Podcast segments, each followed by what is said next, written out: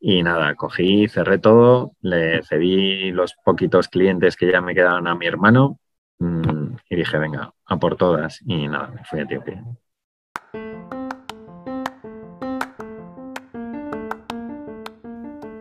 Hola, somos Flo y Felipe y estás escuchando Forjando Destinos.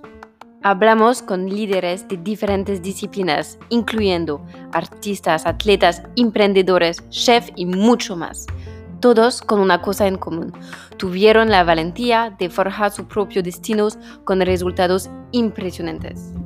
Durante nuestras conversaciones con estas personas extraordinarias, nos adentramos en sus historias para entender sus metodologías, herramientas y factores principales que los han llevado a realizar su éxito, para que lo puedas poner al servicio de tu propio camino y te inspires a seguir tus sueños. ¿Te animas? Empezamos.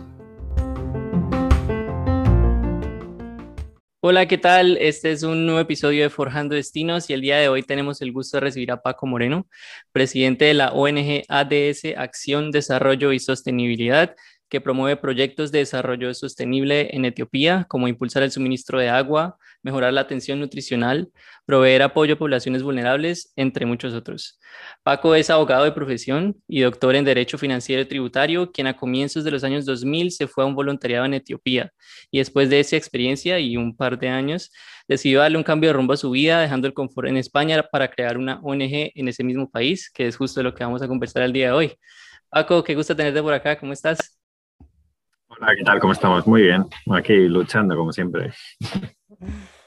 Empezamos entonces y en Forendo Destinos nos encanta comenzar nuestra conversación entendiendo un poco tus inicios eh, y cuéntanos un poco qué tipo de niño eras y qué infancia tuviste. Bueno, la verdad es que eh, yo creo que era un niño normal, ¿no? Era un niño diferente al resto de los niños, ¿no? Yo lo veo ahora en mis hijos y, y la verdad es que cada uno es muy diferente, aunque venga del mismo padre y la misma madre.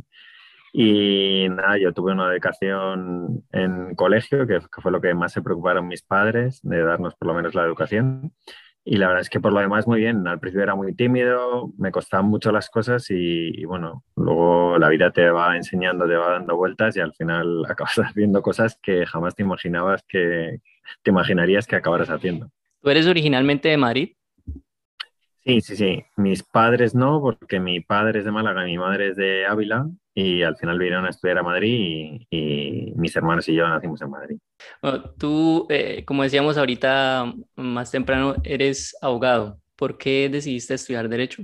Bueno, la verdad es que tampoco fue una vocación. O sea, mi abuelo sí que era abogado, pero la verdad es que se murió cuando era muy pequeñito y, en casa mi padre era economista, o sea que abogado fue más o menos como no sabías qué hacer, nosotros venimos de la generación del baby boom en España y éramos muchos para todos y, dije, bueno, pues algo así neutral que, me valga para saber qué es lo que quiero y, elegí derecho, o sea, no, realmente no, no ha sido una decisión por vocación ni nada por el estilo, sino porque realmente dije, bueno, yo creo que es lo más práctico, pues adelante.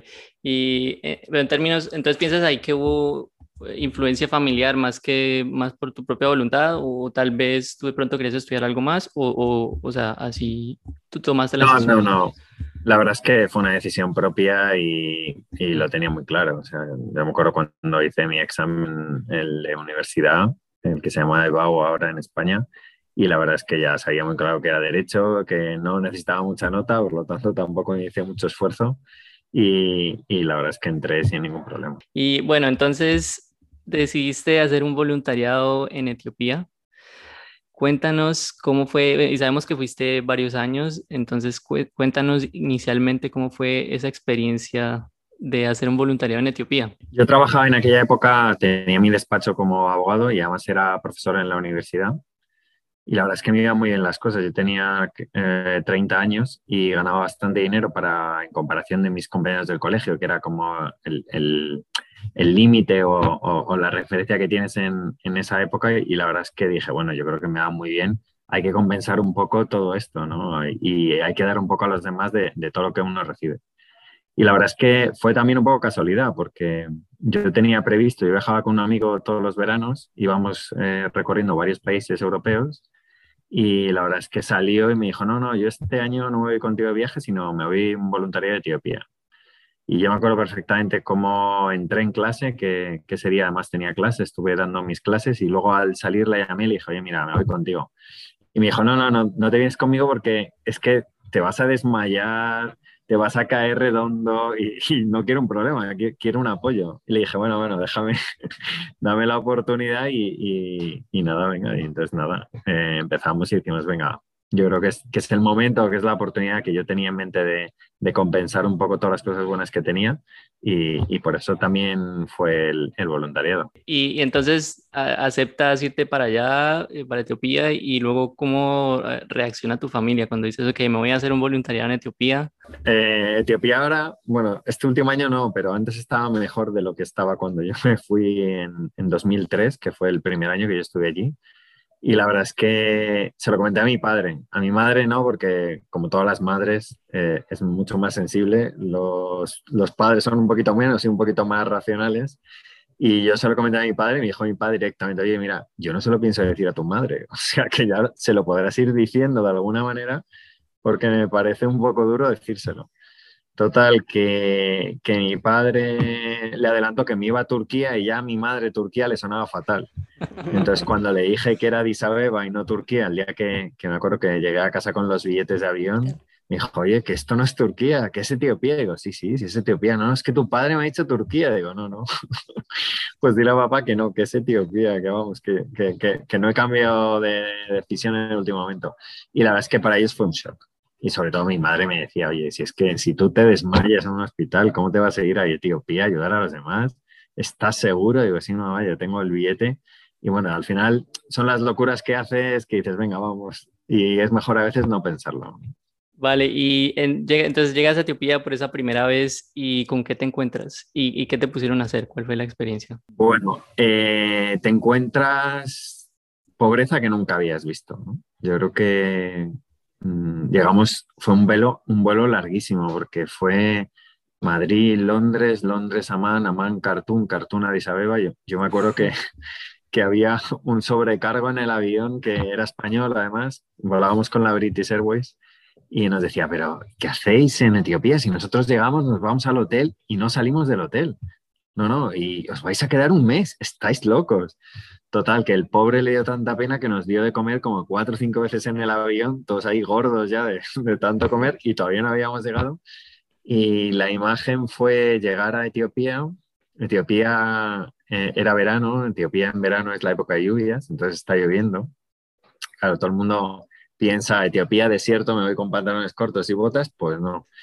Pues llovía, hacía frío, eh, era de noche y llegamos a un hotel, todo ahí súper oscuro, habíamos avisado, nadie nos esperaba, sí, sí, nos dieron una habitación ahí, la que pudieron.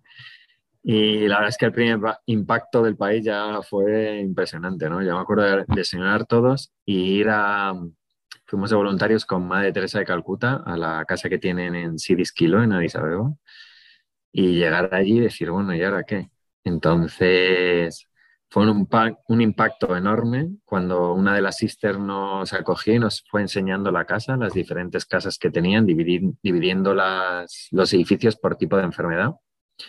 Y era impactante porque a, ti te pueden hablar de la pobreza, te pueden hablar de que la gente no come, que la gente está muy mal, pero hasta que tú no lo ves con tus propios ojos, la verdad es que no te haces a la idea. O sea, yo me acuerdo de pequeño en casa mi padre era, oye, no os podéis dejar nada en el plato, pobrecitos niños que no tienen nada que comer y nuestra respuesta era pues que vengan y que se lo coman.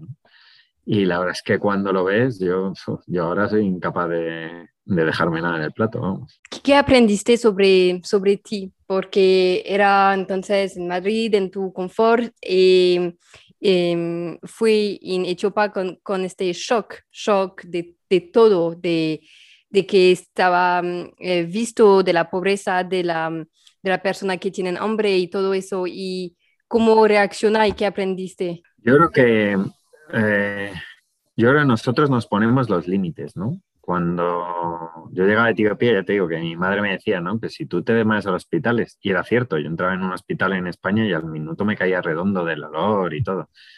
Pues llegar allí y ver la pobreza, y no solo de lejos, sino, sino meter mano a la pobreza, y estar allí y empezar a intentar ayudar y el violentarse uno mismo para, para, intentar hacer bien las cosas, y, necesitar, pues eso, necesitas dos, tres días para meterte allí a tope y decir, venga, y cambiar el chip, que es lo que yo digo siempre. Yo creo que es de las cosas que, que, que más cuestan, ¿no? Porque yo creo que nos ponemos un límite, nos decimos, no, yo no puedo llegar hasta allá, yo, yo me quedo aquí. Y la verdad es que no es cierto, ¿no? Yo creo que cada uno puede aprender y, puede romper sus propios límites.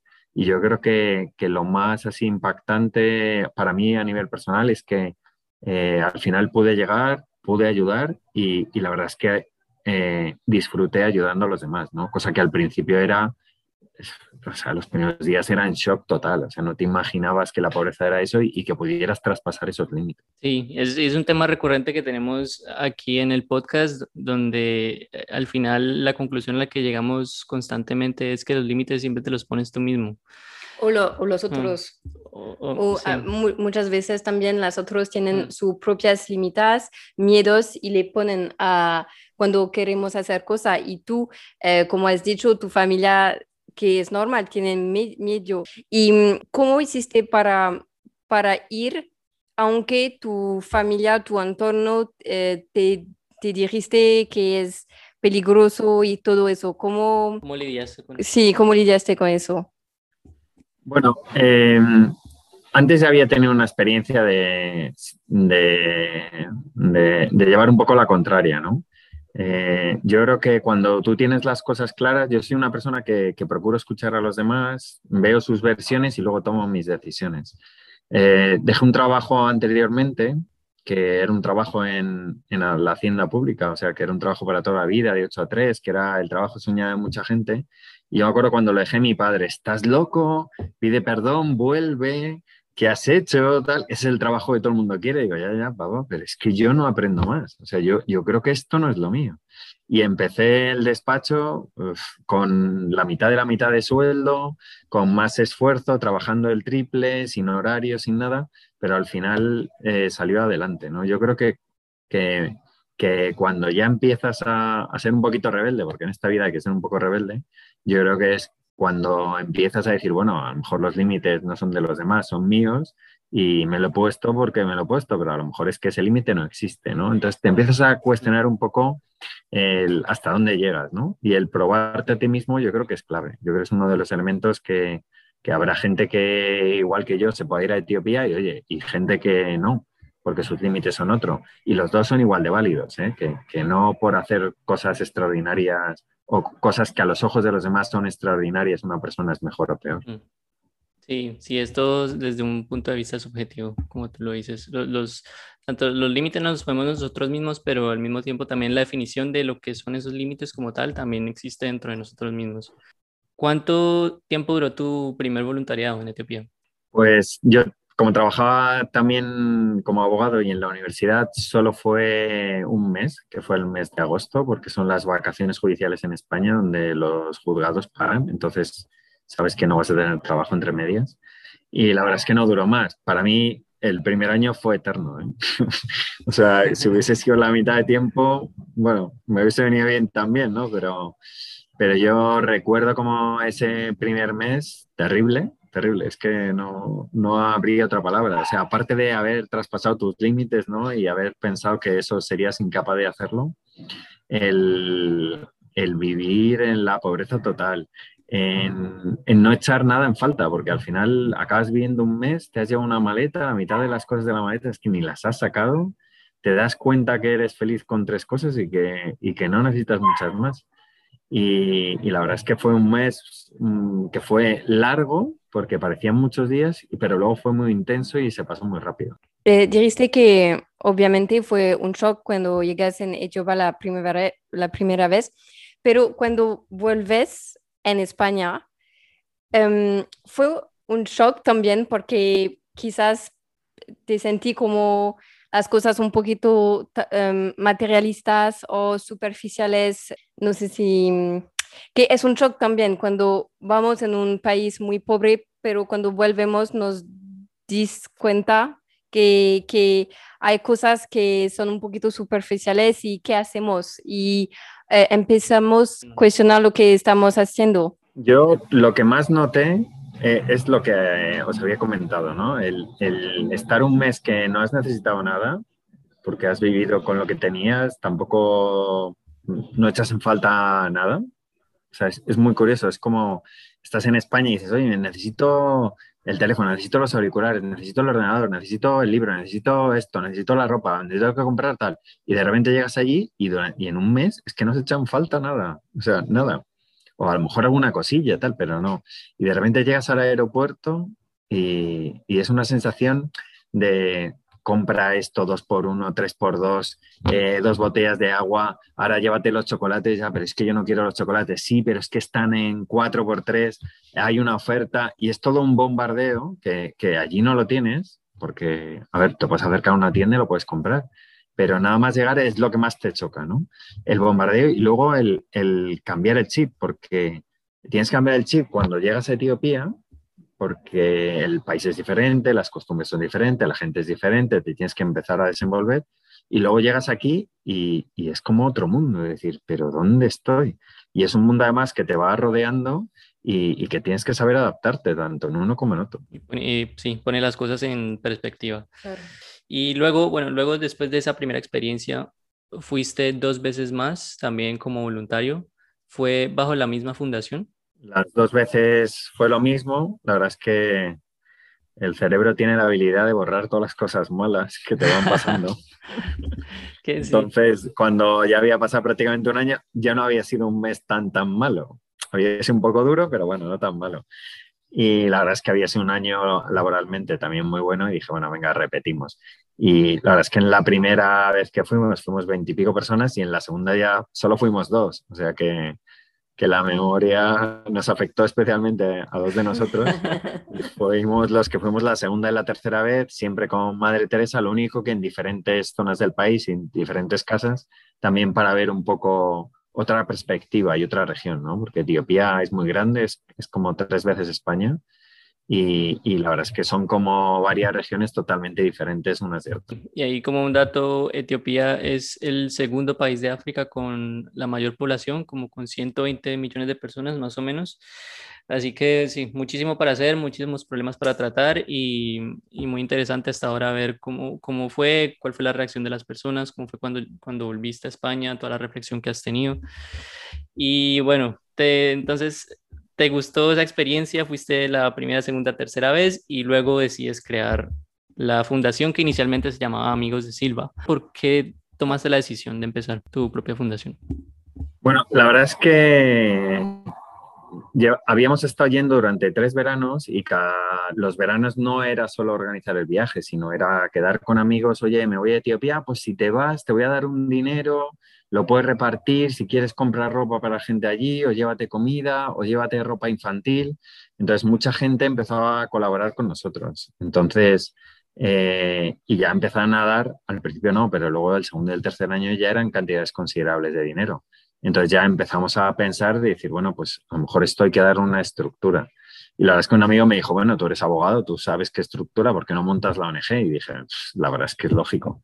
Y, la montamos muy rápido, o sea, después del tercer verano, más coincide, es el 11 de septiembre, aparte del aniversario de las torres, que va a ser ahora, eh, es el nuevo año etíope, porque tiene un calendario diferente al nuestro, llevan el calendario juliano.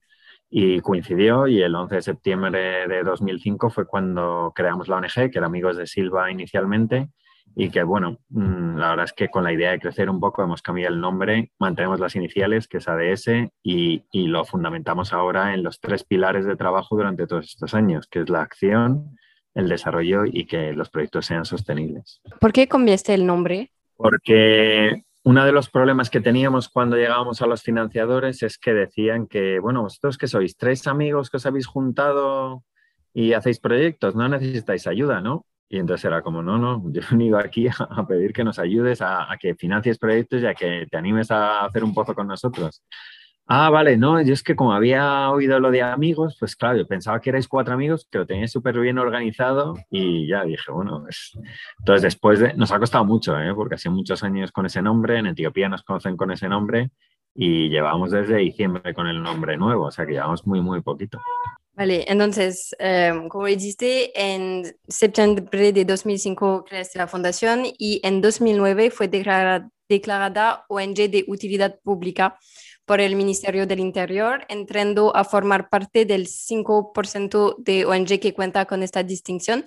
¿Qué significa eh, exactamente esta distinción y cuáles son las consecuencias? Es muy fácil. La verdad es que eh, yo tenía un compañero del colegio que sigue colaborando con nosotros que nos decía, esa no te la van a dar seguro, es su...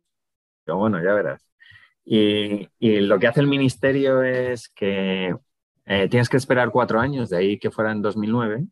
Fue la primera vez que lo presentamos y lo que haces es como una memoria de todo el trabajo que hemos hecho durante los últimos cuatro años. Todo el dinero que has gastado, todos los proyectos que has hecho y lo tienes que justificar. Y la verdad es que a la primera, sin conocer a nadie, totalmente, no nos conocía mucha gente en España, teníamos muy poquitos socios, presentamos todo el trabajo y la verdad es que al ministerio le gustó y nos dieron la, la distinción.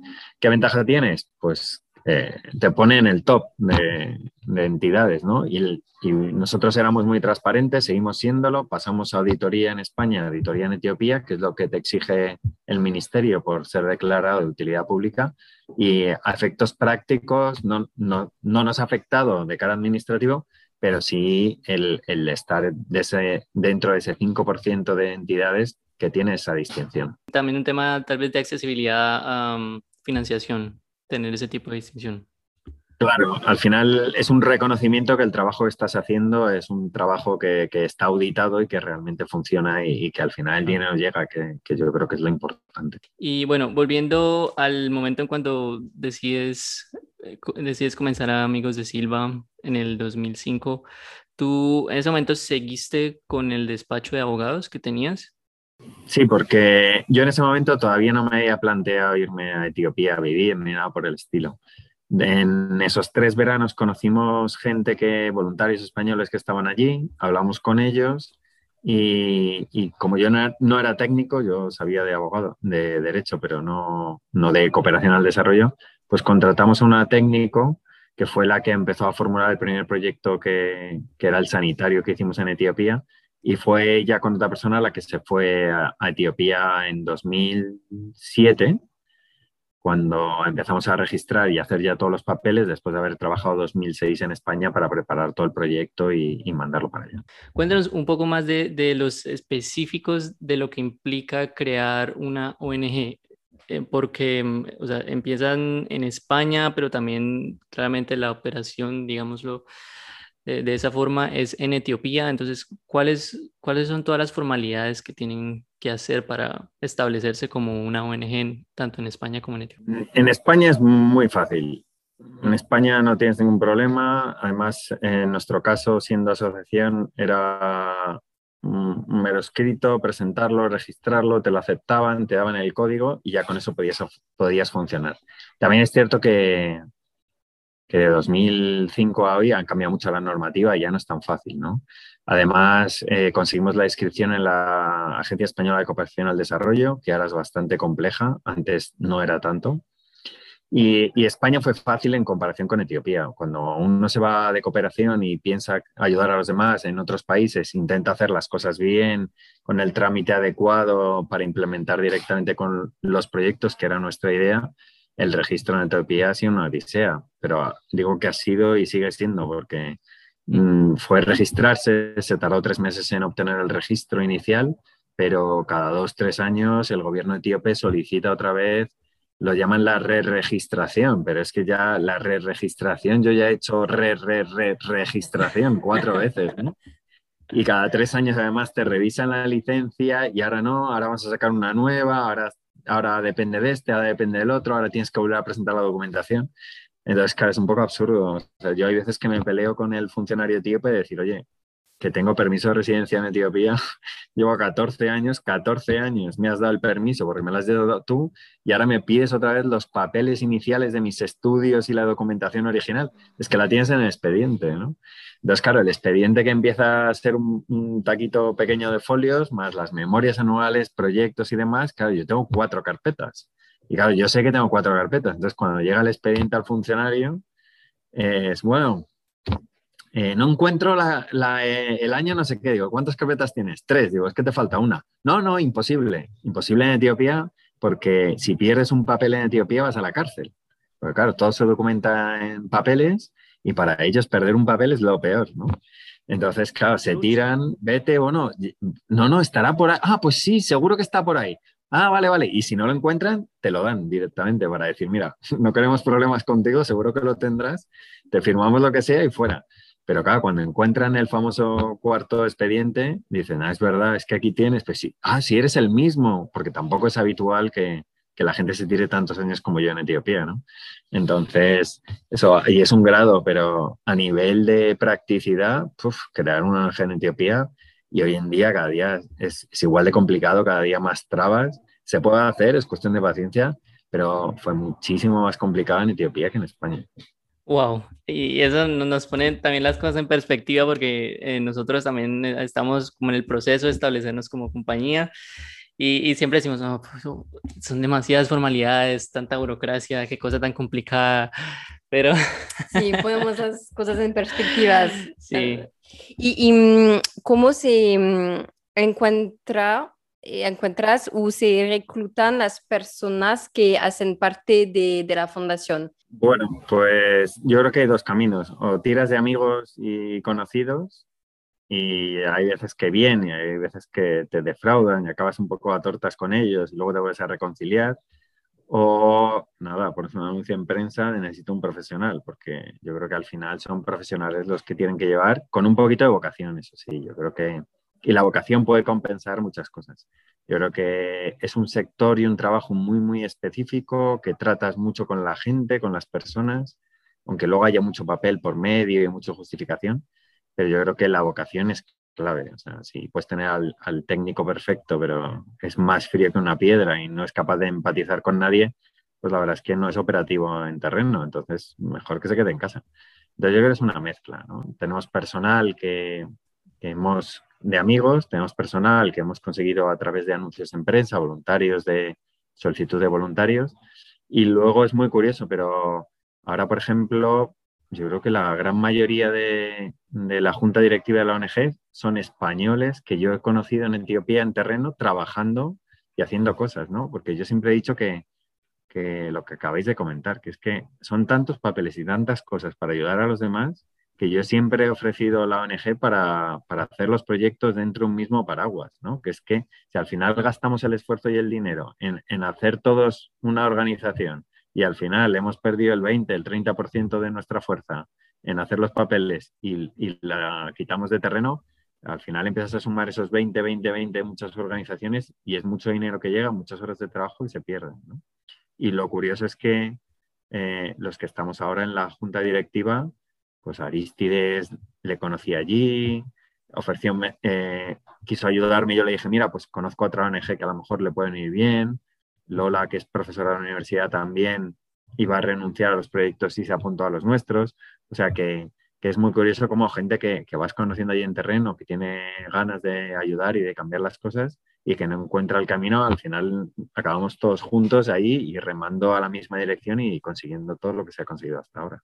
Además de la, de la impaciencia, de la mm, paciencia también, ¿qué, ¿qué cualidades se necesitan para trabajar en una fundación porque es un sector muy que necesita en particular cualidades como lo mencionabas y hay también proyectos que, que necesita em, manejar bien.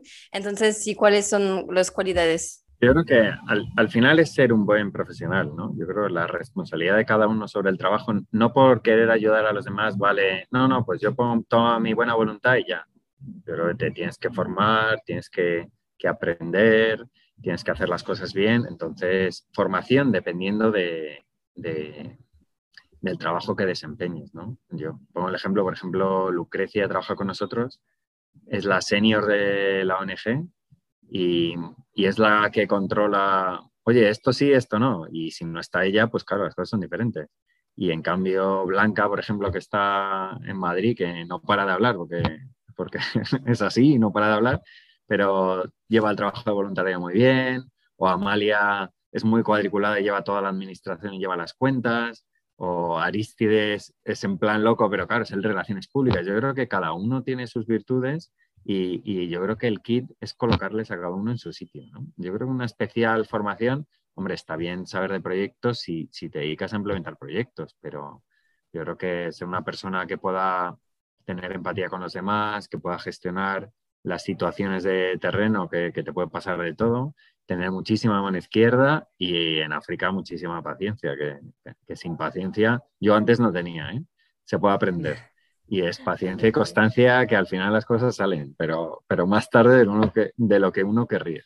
¿En qué, ¿En qué año tú te vas, decides mudarte a Etiopía? Y en ese momento también tú cierras el despacho que tenías en ese momento. Bueno, yo estaba yendo primero los tres veranos, que fueron 2003, 4, 5, y luego 6 y 7 estaba ya casi cuatro meses, cinco meses, iba salteando, utilizaba las vacaciones judiciales, mi hermano también era abogado, entonces eh, me cubría en el despacho, aprovechaba vacaciones en la universidad, porque los universitarios la verdad es que tienen muchas, muchas vacaciones, y puentes y cosas así raras que, iban, que ibas cogiendo y aprovechaba y me iba a Etiopía durante esa época, ¿no? Pero ya llegó un momento que era finales de 2007, fue un momento crítico para la ONG y en ese momento había que tomar una decisión y dije, bueno, pues, pues yo creo que, que es el momento en, que tome la mía, ¿no? Yo me acuerdo en uno de los máster, nada más acabar la carrera que hice, que tenía un profesor que nos decía, no, no, tranquilos, o sea, en la vida pasa el tren y, lo vas a ver.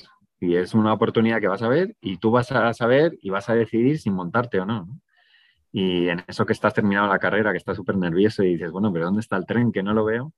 Ahí fue muy claro. O sea, fue, fue un momento en que dices, bueno, eh, o me voy y se cae la ONG, porque la verdad es que fue una situación crítica, o, o me quedo. ¿no? Yo me acuerdo con financiadores que muchos eran amigos y clientes del despacho me decían, oye, que por mi parte yo te da el dinero, lo has intentado y ahí nos quedamos. Y dije, no, hombre, no, las cosas las hacemos bien o no. Y, fue un poco como decir, bueno, también te ayudan un poco, yo creo la vida te va llevando, ¿no? Entonces, en ese momento cerré unos pleitos muy gordos que llevaba 3, 4 años con ellos. Uno de ellos salía en televisión y de vez en cuando teníamos jaleos y tal. Y, dije, bueno, pues ahora es el momento, ahora, nunca. Y la verdad es que dije, bueno, pues, pues venga. Tuve la suerte que tenía un amigo que era farmacéutico y me dijo, ah, pues venga, me voy contigo tres meses. Y dije, bueno, vale. Entonces fue como un apoyo, porque irte solo siempre cuesta, ¿no? Pero en cambio irte con un amigo dices, bueno, pues, pues venga, vamos, ya total de perdidos al río. Y nada, cogí, cerré todo, le cedí los poquitos clientes que ya me quedaban a mi hermano Mm, y dije, venga, a por todas. Y nada, me fui a Etiopía. Mm, y muy valiente tomar esa decisión y, que según escuchamos estabas en el pico del, del despacho con casos importantes, em, teniendo éxito con, con, el despacho, así que una decisión muy valiente tomarla en ese momento específico de, de, de donde se encontraba tu organización. ¿Qué, ¿Cómo fue la reacción de tu entorno cuando dijiste, pues, ¿sabes qué? Me voy a ir a Etiopía a vivir y voy a dejar esto aquí y me voy? Bueno, eh, a mi padre no le sorprendió, ¿eh? porque como ya lo había hecho con el, con el trabajo en la hacienda pública, que era el trabajo preferido a mucha gente, eh, le dijo, mira, mm, además fue muy claro y me acuerdo como si fuera ayer, ¿no? De, de ya te eché la bronca la otra vez porque te fuiste y no lo entendía, pero me demostraste que lo podías sacar adelante y efectivamente has sacado, tu, has sacado el despacho, estás siendo profesor, te va muy bien económicamente, te va muy bien en la vida. Que ahora decides irte a Etiopía y cerrar todo, pues oye, yo no te puedo decir nada. O sea, sé, que ya eres totalmente independiente, que eres capaz de hacer las cosas y, por mi parte no hay problema. A mi madre le costó más. ¿eh? Y yo me acuerdo que el primer año eran llamadas cada tres, cuatro días. Luego el segundo año no, ya cada semana. Luego el tercero ya cada 15. Y ya el cuarto ya llamaba, yo una vez al mes en plan, oye, que sigo aquí, que, está todo bien, ¿eh? Ah, vale, vale, no, como, como, como ya damos por hecho que te va bien, pues, pues nada, ¿no? Entonces yo creo que el shock ese ya lo tenían un poquito, ya sabían que, que yo era un poquito más inquieto y que estaba buscando otras cosas, y, pero bueno, la verdad es que lo aceptaron. Y, y, claro, me dijeron, bueno, es tu vida, tú sabes lo que haces, ya nos has demostrado que, que puedes afrontar cambios y, y, oye, te apoyamos en lo que necesites. ¿Qué consejo daría a nuestro nuestros oyentes o la gente en general que tienen un proyecto, pero em, temen decepcionar a su entorno o tienen miedo de sufrir las miradas de los demás? Yo creo que adelante. O sea, mm, me he encontrado muchísima gente en, alguna conferencia que he dado, en alguna entrevista que siempre me ha dicho, no, yo me hubiese gustado de joven irme a, África a ayudar o, hacer esto en la India. Y la verdad es que la gente se arrepiente, ¿eh? porque dice, no, ya me he casado, tengo familia, tengo tal y ya no puedo y, mucha, mucha gente. Entonces, yo creo que al final eh, la vida depende de cada uno.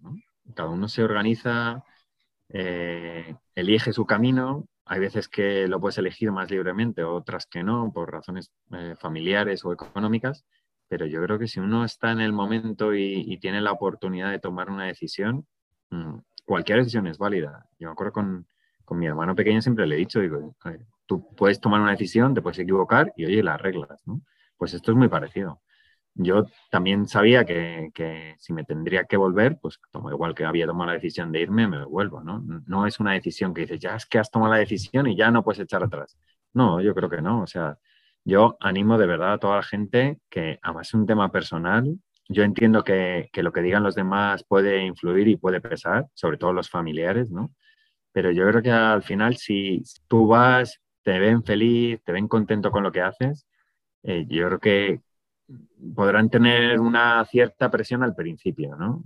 Una de las cosas que dice mi padre es que la gente habla de lo que tiene en el corazón, ¿no? Entonces, cuando tú estás con una persona y te habla y te habla de lo que tiene en el corazón, qué es lo que le gusta, es lo que quiere hacer, lo que tiene en mente, pues si eso es irse, pues oye, con los ojos cerrados. Y poner las cosas en perspectiva y entender que sí, como tú dices, si las cosas van mal, pues al final, en la, gran mayoría de los casos, las consecuencias no van a ser muy terribles. Siempre nos podemos poner de pie. No es irreversible. E, exacto, no, no, es no son decisiones irreversibles. Y también entender que el costo de inacción existe, que eh, eh, tal vez como personas tenemos dificultades al medir qué pasa si yo no hago esto, eh, generalmente tendemos a medir las cosas como, ¿qué pasa si yo hago esto? ¿Cuál es la consecuencia de mi acción? Pero generalmente no medimos las consecuencias de la inacción. Que, mm, eh, que sí, es, se trata entonces de poner esas dos cosas en perspectiva. Primero, de las consecuencias de que no es una decisión irreversible y luego de cuáles son las consecuencias de no actuar. Eh, más volviendo específicamente a los proyectos que realiza ADS, cuéntanos un poco ¿Cómo definen ustedes qué proyecto realizar? Porque como dices, Etiopía es un país gigante, eh, tanto geográficamente como en términos de población y, en riqueza cultural. ¿Cómo dicen ustedes, ok, em, en, este lugar en específico nos damos cuenta que hace falta suministro de agua y entonces vamos a empezar a trabajar para solucionar eso? Esta es la pregunta del millón, ¿no? Yo creo que cuando empiezas, eh, si me dijeras, bueno, eh, ¿cuál ha sido tu conclusión después de todos estos años? Digo, bueno, pues el empiece fue terrible. Fue terrible porque hicimos todo lo que no hay que hacer y entonces aprendes que eso es lo que no hay que hacer. entonces, nada, eh, tuvimos la suerte, eso sí, que como estuvimos esos tres veranos visitando varias partes del país, en el tercer verano estuvimos en, la región de Afar, que es la más pobre de Etiopía. Yo me acuerdo 54 grados que los hemos vivido y los he seguido viviendo cuando estaba viviendo allí en el desierto y ves que la gente no tiene nada. Entonces, una de las cosas que nosotros planteamos inicialmente era el tema sanitario, porque veías que la gente estaba muy mal. Y, el proyecto inicial hecho en España era un centro de salud. Total que, que, cuando en 2007 desembarcamos en Etiopía, empezamos a hablar con el gobierno y, y vemos que el centro de salud, pues eh, queríamos en AFAR, no sabíamos exactamente, entonces hablas con, con las autoridades regionales y ellas nos enseñaron varios sitios. Yo tuve la suerte de, estar allí en, la selección de los sitios y en el viaje y fue una paliza. Fueron dos, tres días viajando por toda la región y nos enseñaron varios sitios. Nos enseñaron Mile, nos enseñaron Chifra, nos enseñaron Asaita y, y la verdad es que la decisión la tuve que tomar yo, que era como un poquito más dura, ¿no? Porque mm, al final te planteas, mm, tenemos escasos recursos, hay que elegir un sitio, los tres sitios eran igual de válidos Y la única diferencia es que nosotros elegimos Asaita porque había más gente que vivía en la zona, de tal manera que el centro de salud iba a ayudar a más gente y, y no se iba a quedar a lo mejor en la mitad de la población que había en Mile o, un tercio de la población que había en Chifra. ¿no? Y es una decisión difícil. Yo, yo me decían, bueno, pero justifícamela. Digo, es que no te la puedo justificar, solo te la justifico de cara a, a que el centro de salud pueda atender 100.000, pues 100.000 pero no 50 ni 30. No, pero es que, ¿qué va a pasar con estos 50? Yo me acuerdo que fue la pelea que hubo ahí en el momento. Y le dije, bueno, es que yo no tengo más medios, entonces vamos a intentar estirar el dinero para ayudar a la mayor gente posible y la única decisión es, esa saída y por eso tomamos la decisión. Pero también en base al gobierno. Tú no puedes hacer, ahí es cuando aprendimos que tú puedes redactar un proyecto en España o donde estés y luego llegas al terreno y olvídate, porque además Primero habíamos eh, dicho que iba a ser Semera, que era otra ciudad diferente. Ahí no fue, fue en Asaita. Pero es que luego el proyecto, que inicialmente era la construcción de un centro de salud, lo reconvertimos a rehabilitar un centro de salud que ya existía y ampliarlo a hospital. ¿Por qué? Porque no tenía la lógica de, habiendo un centro de salud a 4 o 5 kilómetros que estaba, que se, se, seguía usando, que estaba bastante destartalado, pero ya tenía asignado personal, ya tenía asignado un presupuesto, el construir uno de cero, que sí que es muy bonito tener uno nuevo, pero claro, se pierden todos esos recursos, ¿no? Yo en, en la universidad daba clases de gestión de empresa y claro, eso me chirriaba. Entonces al final reformulamos todo el proyecto y, y, con la experiencia de terreno te das cuenta que, bueno, pues olvídate de uno nuevo, vamos a rehabilitar el que hay, ya ampliaremos a hospital, es un poco locura, pero bueno, ya veremos dónde sacamos el dinero y la ubicación fue de acuerdo con el gobierno en función de la población. O sea que, que al final el, el, inicio también te lo da, no es una decisión a vida o muerte como la anterior, me voy, no me voy, sino que, que, la vas madurando, hablas con la gente local y ellos te dicen, oye, pues mira, necesitamos esto, esto y esto, aquí, aquí. La decisión, por supuesto, la tomamos nosotros, ¿no? De un sitio u otro y el tipo de proyecto, pero ellos un poco te muestran cuáles son las necesidades, de la zona y qué, lo, es lo que deberías hacer. Vale, con la, vale, entonces según lo, lo, que entendemos es, entonces la forma en que tú lo has hecho es con la guianza de las autoridades locales que te muestran tal vez dónde hay proyectos de impacto, luego eh, hay diferentes factores que se evalúan, pero tienes en cuenta las, las personas que van a ser beneficiadas, eh, pero también qué tan eficiente va a ser la, eh, la ejecución del proyecto mismo, ¿no? Que dices que... También te digo, porque yo me imagino que igual que en Etiopía, en muchos países, ¿no? Eh, a mí hay veces que el gobierno me llega y me dice, oye, necesito un pozo aquí. Yo voy a verlo. Mm. Porque a lo mejor llego y es una base militar y digo, oye, mira, yo ayudo a la gente, pero la base militar no me parece un proyecto de cooperación. O resulta que es su sobrino en un pueblo perdido y solo hay tres familias. Oye, mira, es que no te puedo hacer un pozo ahí porque es que no, no tiene sentido, no, no tengo beneficiarios, yo tengo que estirar el dinero, no tengo un dinero infinito y tengo que ayudar a la mayor gente posible. Entonces, eso es clave. Y bueno, entonces luego cuando ya defines qué proyecto vas a realizar, ¿cómo evalúas o cuéntanos también un poco de la parte de la financiación del proyecto? Dices, ok, bueno, esto lo vamos a, este es el proyecto que vamos a hacer y luego dices, ok, esto cuesta X y para hacer esto vamos a, a conseguir el dinero aquí, aquí y acá. Cuéntanos un poco de ese proceso. Bueno, es un, un poco lotería, ¿no? O sea, tienes, hay dos fuentes de recursos están las fuentes privadas y las públicas. Eh, bueno, yo tuve la suerte que, como abogado llevaba empresas mm, importantes y tenía clientes gordos que decidieron apoyarnos financieramente, sobre todo al principio del proyecto. Y luego fuimos derivando a la pública porque, claro, en el momento que ya eh, los iniciales privados te han dado dinero, el seguir creciendo en proyectos, pues hay años que pueden, años que no. Luego hubo una crisis muy gorda en España, con lo cual mmm, la mayoría de las, de las empresas que nos dieron dinero ya no tenían ni para ellas mismas, muchas de ellas quebraron. Y entonces ya eh, cambiamos a financiación pública. Yo me acuerdo en esos años la Comunidad de Madrid nos apoyó muchísimo y luego Cooperación Española, entre otras y luego diversos ayuntamientos, ¿no? Y pequeñas empresas, pequeñas fundaciones que querían hacer algo. Con el tiempo la, cosa ha cambiado. O sea, la cosa ha cambiado que vienen ONGs que, quieren colaborar con nosotros y hacer proyectos conjuntos, vienen también financiadores privados, ahora que, bueno, ahora con el COVID un poquito volvemos otra vez a, depender más de la ayuda pública, ¿no? O de colaboraciones con ONGs. Pero la verdad es que mm, un poco de todo, vas viendo, la gente te va conociendo, eh, ves gente que conoces en terreno, oye, pues yo tengo una pequeña fundación, ah, pues me gustaría hacer contigo un proyecto de agua o, por ejemplo, con mi antiguo colegio, que decidieron como antiguo alumno decir, oye, venga, que nos fiamos de ti, que, has estado aquí, que te conocemos de toda la vida, conocemos a tus hermanos, que mejor tú de hacer algo que nos propones. Digo, bueno, pues venga, vamos a hacer un pozo, ¿no? Y terminar. Y oye, el Pozo de los Olmos y, el colegio, aparte de que me acercara yo a dar charlas, que conocieran los alumnos lo que es la realidad del día a día de un antiguo alumno, el, estar orgullosos de que entre todos han construido un pozo. Entonces, al final, la financiación es muy, muy, muy diversa. ¿no?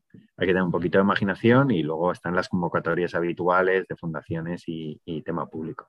Pero yo creo que, que hay que intentar equilibrar las dos y luego los socios yo siempre he dicho que los socios de una entidad son los que pagan los gastos que nadie quiere pagar. Es muy bonito pagar la comida de nutrición, pero claro, la comida de nutrición no va de la fábrica al sitio, sino hay que alquilar un camión y ese camión nadie, nadie lo quiere pagar. O, o, el trabajador que descarga los sacos de comida y los mete en el almacén, hay que pagarlos. Y ese tampoco nadie los quiere pagar.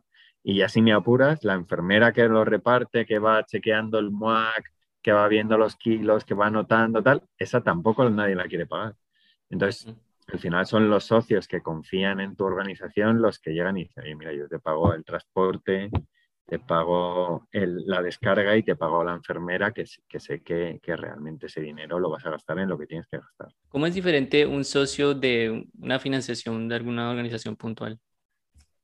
Bueno, un socio normalmente lo que te hace es una colaboración periódica habitualmente que es mensual, pero bueno, tenemos socios que son anuales o son trimestrales y van aportando un dinero fijo a la, a la, entidad y con ese dinero tú vas preveyendo y vas cubriendo gastos que a lo mejor proyectos que no te cubran el 100% de los gastos, con ese dinero cubres los, los otros que, que, que, han quedado un poco en el aire, ¿no? O en caso de emergencia dices, oye, en vez de comprar 5.000 euros de comida o 20.000 euros de comida, necesitamos 3.000 más, pues, pues lo saco de socios, ¿no? Es un poco el que te equilibra la balanza para llegar a final de año. Ya. ¿Existen implicaciones diferentes de tener eh, financiación pública versus tener financiación privada? ¿Hay, no sé, algo detrás de escenas que tienes que manejar dependiendo del tipo de organización que te esté financiando el proyecto? Ahora hay un sistema nuevo de financiación que es que realmente enseñes lo ejecutado, pero en cambio el financiador privado quiere resultados. O sea, el financiador privado es eh, un pozo vale 20.000, enséñame el pozo. Entonces, mm. ¿quieres venir a la perforación? Porque yo les ofrezco venir a la perforación. Sí, sí, vale, yo voy. O te mando a alguien que hace unas fotos. Vale, perfecto. Y vienen, ve la ejecución, ve la instalación y ya está. No está, oye, dame la factura del día que te quedaste en el hotel y, y la bomba, el, la tubería que compraste en el otro lado, que las tengo, ¿eh? porque lo que hemos optado en la ONG es ser transparentes, pasamos a auditoría en España y en Etiopía y todo queda registrado, todas las facturas están, pero claro, a la hora de justificar es mucho más fácil enseñar unas fotos o que un tercero haya ido a la hora de, de hacer un pozo, por ejemplo, que perder horas y horas de trabajo en Ahora presenta el informe, haz fotocopias de todas, compulsa las fotocopias, vete a tal sitio, preséntalas. Ahora no, ahora me faltan tres céntimos, vuelve otra vez a que es un proceso bastante largo y sobre todo el consumo de horas de trabajo que lleva, que, que, al final queremos ayudar, pero hay una parte de administración que cada día sin querer se hace más grande, sobre todo con la financiación pública. Muy interesante en conocer sobre todas esas logísticas y toda esa parte administrativa que también es muy importante y que, y que, como tú dices, al final de cuentas es difícil conseguir financiación para la misma, ¿no? Que nadie te quiere pagar el contador, por ejemplo, que es justo también... Eh, y el auditor tampoco, ¿eh? y son caros. sí, nos imaginamos con, sí, con proyectos de, de esta magnitud. Em, vale, y mm, algo que durante nuestra investigación para esta conversación nos quedó completamente claro es, eh, ¿tú todavía estás en Etiopía? Bueno, este año, eh, bueno, en la pandemia estuve medio año allí, medio aquí, y ahora voy un poco compaginando. Este año he tenido problemas familiares de operaciones de mi padre especialmente, y la verdad es que me pilláis en España. Yo debería haber estado en Etiopía desde hace un par de meses, pero pero entre operación y operación y ya el pobre lleva dos, pues y probablemente tenga una tercera, eh, me ha pillado estar en España y bueno, aquí mientras estoy en España hay un equipo que tenemos etíope que funciona y que sacan los proyectos adelante y, y bueno, yo voy aquí achuchándoles para que cuando llegue no haya mucho retraso. En Etiopía, ¿tú vas en qué ciudades? Pues antes vivía en Asaita, que era la capital de la región de Afar, y luego ya me moví a Addis Abeba porque estuvimos eh, desarrollando un proyecto de, enfermedades olvidadas, de lismaniosis con, con UKA, con el gobierno inglés. Y me exigía viajar a muchas ciudades a la vez porque teníamos cuatro equipos médicos moviéndonos por todo el país y dábamos cobertura en 32 hospitales. Y entonces decidimos que lo más práctico era Addis Abeba porque desde la capital, desde Addis, puedes enlazar por avión, puedes enlazar por carretera y era mucho más fácil la gestión. La gestión en, en terreno o en, o en, AFAR supone mucha pérdida de tiempo, estás totalmente deslocalizado. Y luego, al ser proyectos que afectan a dos o más regiones, los firmamos directamente con el gobierno. Entonces, la firma era con el State Minister o con el ministro de Sanidad los reportes eran trimestrales, teníamos que, andar con, y hablar con los diferentes departamentos del Ministerio de Sanidad. Entonces, eh, a nivel práctico decimos que, la manera de vivir y lo más lógico, aunque fuera un poquito más caro, era estar en Addis Abeba. ¿Cómo, cuéntanos cómo podemos nuestra audiencia y nosotros ayudar a ADS? Pues colaborando y difundiendo las cosas que hacemos. O sea, por supuesto, bienvenidos quien quiera ser socio, tenemos proyectos de voluntariado, tanto en sede como en terreno, y, yo creo que colaborar. O sea, si, yo creo al final cada uno si encuentra una organización que, que, le cuadre, que comparta los mismos ideales, yo animaría a todo el mundo a lanzarse, ¿no? Si es con ADS, oye, genial. O sea, nosotros encantados, toda ayuda es poca. Cuanto más ayuda tengamos, más proyectos haremos y, y no va a ser mm, cuestión de que, oye, me faltan proyectos, ¿en qué me lo voy a gastar? No, no, eso no hay ningún problema.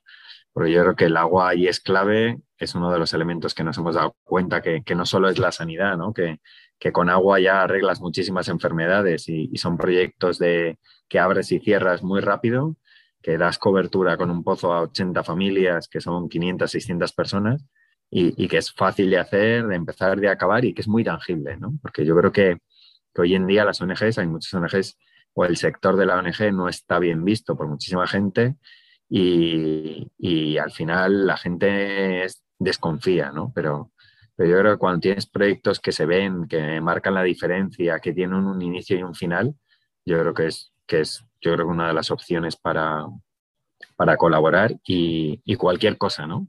Tanto a nivel económico, a nivel humano, a nivel personal, yo creo que, que toda ayuda es bien recibida. Vale, entendido. ¿Y dónde podemos encontrarte a ti y a ADS? Bueno, principalmente en Internet, o sea, en redes sociales, aunque no, seamos unos maestros en redes sociales, porque la verdad es que hemos hecho mucho trabajo y, nos vendemos muy mal, que es lo que nos dice todo el mundo. Yo creo que tenéis ahí la web, que es adsong.org, y que viene todo el historial de, la ONG y en, en LinkedIn, en Instagram, en Facebook, y en YouTube, aquí hay bastantes vídeos de la ONG porque ha habido voluntarios que han ido, que han hecho vídeos, hemos hecho campañas, hemos hecho en la tele y ahí un poco se ve realmente el día a día y el trabajo que hemos hecho. Y todos estos puntos de contacto que tú mencionas, Paco, los vamos a poner en las notas de nuestro episodio para que los puedan encontrar. Y ya para concluir esta conversación, tenemos la, la pregunta característica de Forjando Destinos. ¿Cuál es tu definición del éxito? Yo creo que la audacia. Yo creo que en esta vida hay que ser valiente y estar un poco loco para lograr cosas increíbles, ¿no? Yo creo que el éxito depende de cada uno. El nivel, yo creo que es muy subjetivo, porque para uno puede ser un éxito y otro no.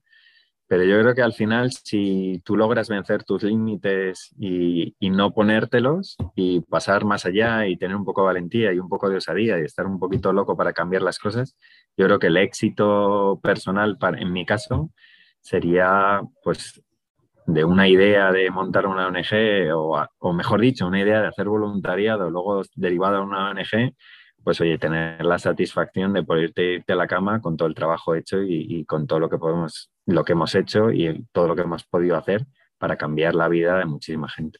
Paco, ha sido una conversación muy interesante, de verdad que tienes una vida muy admirable. Las, las decisiones que has tomado a lo largo de tu carrera han sido bastante inspiradoras, bastante valientes.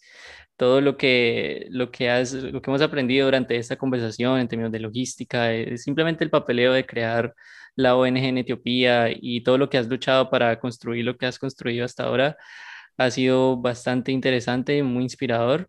Así que muchísimas gracias por estar aquí con nosotros. Te deseamos lo mejor y ha sido un placer tenerte por acá.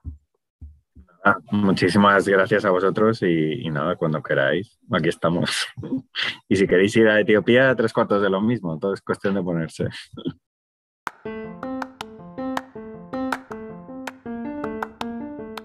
Muchas gracias por compartir un rato con nosotros. Si te ha gustado este podcast, la mejor forma de ayudarnos es compartiéndolo con otras personas, dejándonos una reseña y suscribiéndote en tu plataforma preferida.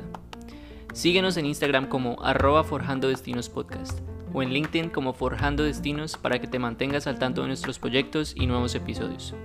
Este podcast es para ti. Si tienes retroalimentación, preguntas, sugerencias o mensajes de cualquier tipo, puedes hacerlo en nuestras redes sociales o a través de nuestro correo electrónico forjandodestinospodcast.gmail.com ¿Tienes recomendaciones de invitados para nuestro podcast? Cuéntanos a través de cualquiera de nuestros canales. Hasta la próxima.